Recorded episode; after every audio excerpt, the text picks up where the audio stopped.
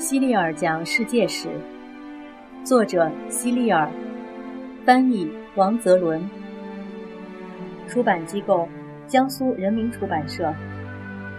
第十四章：钢铁战士斯巴达人。让我们再次回到希腊，也就是荷马与众神的故乡，在那里有座名叫斯巴达的城市，是海伦曾经居住过的地方。斯巴达有个男人名叫莱克格斯，他生活在公元前九百年左右。他的名字在希腊语中非常硬朗，很有阳刚之气。你了解这个男人的故事之后，也会认为他是条硬汉。的确是这样，莱克格斯非常刚强，他希望斯巴达成为世界上最强大的城邦。首先，莱克格斯自己必须知道。一个城市和它的人民要靠什么才能变得强大？为了找到这个问题的答案，他日复一日地外出游历，足迹几乎遍布世界上所有的大城市。他试图学习这些城市的发展经验。在有些国家，人们的愿望是每天开心快乐，有东西可供他们消遣，日子过得有滋有味。莱克格斯觉得他们太安于现状，不思进取。因此，他们的国家不会变得强大。在另一些国家，莱克格斯看到人们一心扑在工作上，无论心情好不好，都做着他们应该做的事。他觉得这些人有理想、有追求，他们的国家会变得比较强大。莱克格斯回到家乡斯巴达后，结合自己的所见所感，制定出一系列规则，并要求他的人民严格按照这些规矩来做事。我们可以用法典来称呼这些规则。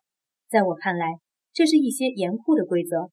我想你也会赞同这种看法的。他的确让斯巴达人强壮了起来，强壮的简直跟铁打的一样。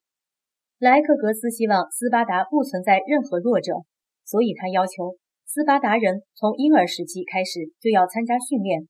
如果出生的婴儿看上去不太健康，人们就把他扔进山里。任其听凭命运安排，自生自灭。男孩们七岁时就要离开母亲，去学校生活。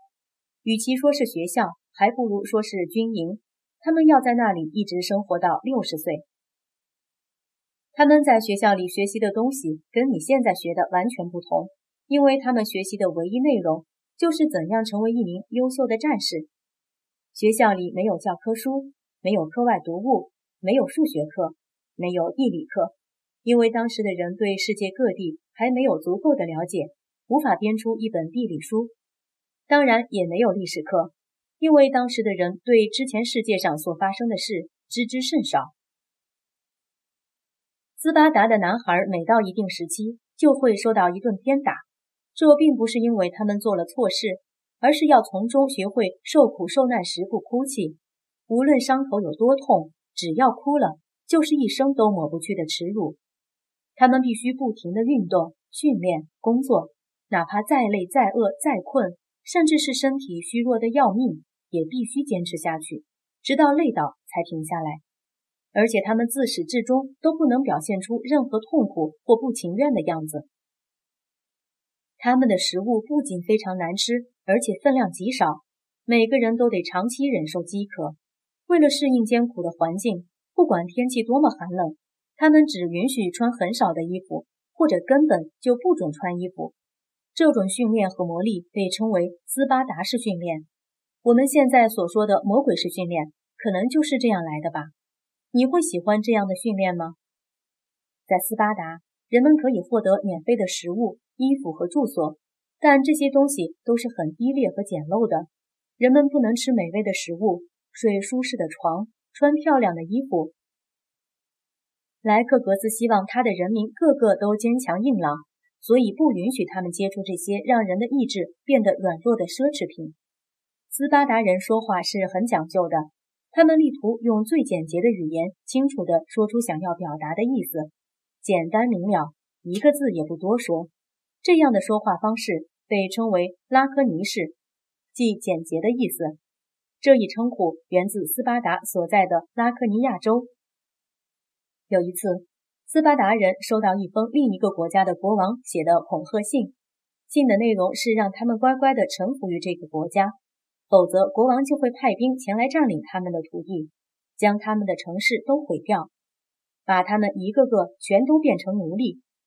斯巴达人派信差将回信送给这个国王，里面只有一个字：敢。